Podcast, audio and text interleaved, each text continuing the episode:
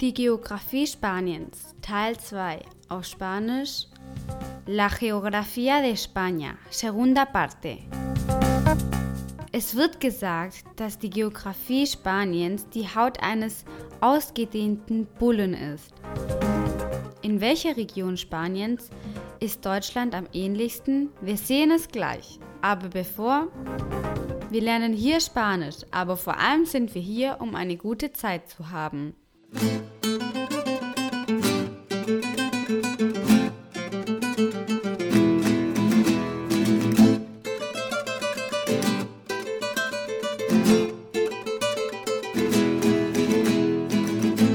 Alabla Abril.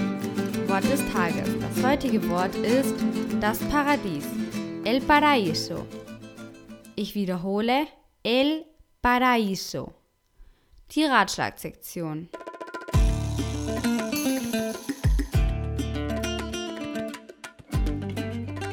Zieh die Turnschuhe an, denn wir werden Spanien entdecken. Wir kehren in den Norden Spaniens zurück. Das Baskenland.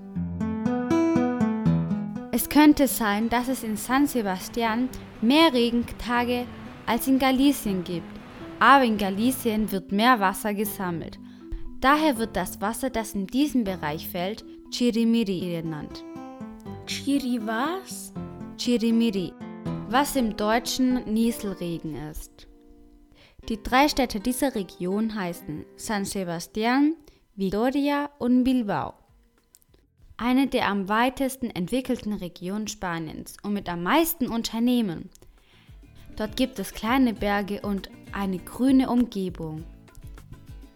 Viele Male wurde festgestellt, dass Victoria oder San Sebastián eine der Städte mit der höchsten Lebensqualität in Spanien sind. Es ist klar, dass das Essen sehr gut dort ist. An einem Spaziergang an einem sonnigen Tag entlang der Concha de San Sebastián, der Strand der Stadt, ist bestimmt super. Kurz gesagt, das Baskenland ist der Schwarzwald von Deutschland in Spanien. Und etwas weiter rechts gehen wir in die nächste Region. Ja, die Region Navarra. Die Hauptstadt der Region Navarra ist Pamplona. Sie liegt im Norden von Spanien. Sie grenzt am Norden mit Frankreich, links mit Vascongadas und rechts mit Aragon. In 100 Kilometern gibt es Berge, Laubwälder und Wüstengebiete mit dem Naturpark Las Bardenas Reales. Es gibt viele Filme, die Spanien als Kulisse für seine Filme gewählt haben. Es ist der Fall der Serie Game of Thrones, die Las Bardenas Reales für seine Serie ausgewählt hat.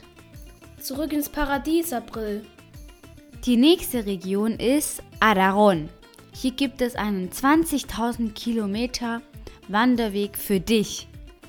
Das finden wir als Slogan für die Region, welche es natürlich auch beschreibt. Aha.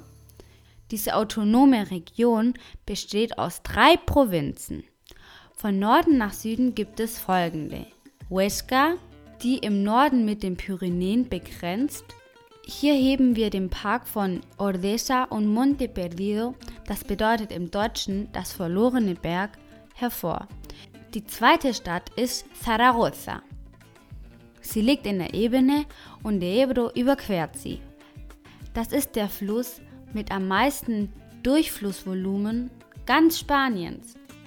Teruel ist die dritte Provinz, die im Süden mit dem Bergketten Sistema Iberico begrenzt. Das am meisten bewohnte Gebiet ist, wo der Ebro vorbeifließt. Katalonien im Nordosten Spaniens. Im Norden begrenzen die Pyrenäen die Region. Auf der linken Seite ist das Mittelmeer und im Süden ist die autonome Region Valencia. Mhm. Im Westen finden wir Aragonien. Die vier Städte machen es aus. Barcelona, Gerona, Lerida und Tarragona. Es ist eine unglaubliche Region, mit allen Arten von Landschaften, Sonne, Strand, Hitze, Berge und Wasser. Und ich empfehle hier den Besuch des Berges Montserrat, der 50 Kilometer entfernt von Barcelona liegt. Von Katalonien aus fahren wir auf das Hochland Kastilien mit einer durchschnittlichen Höhe von 700 Metern.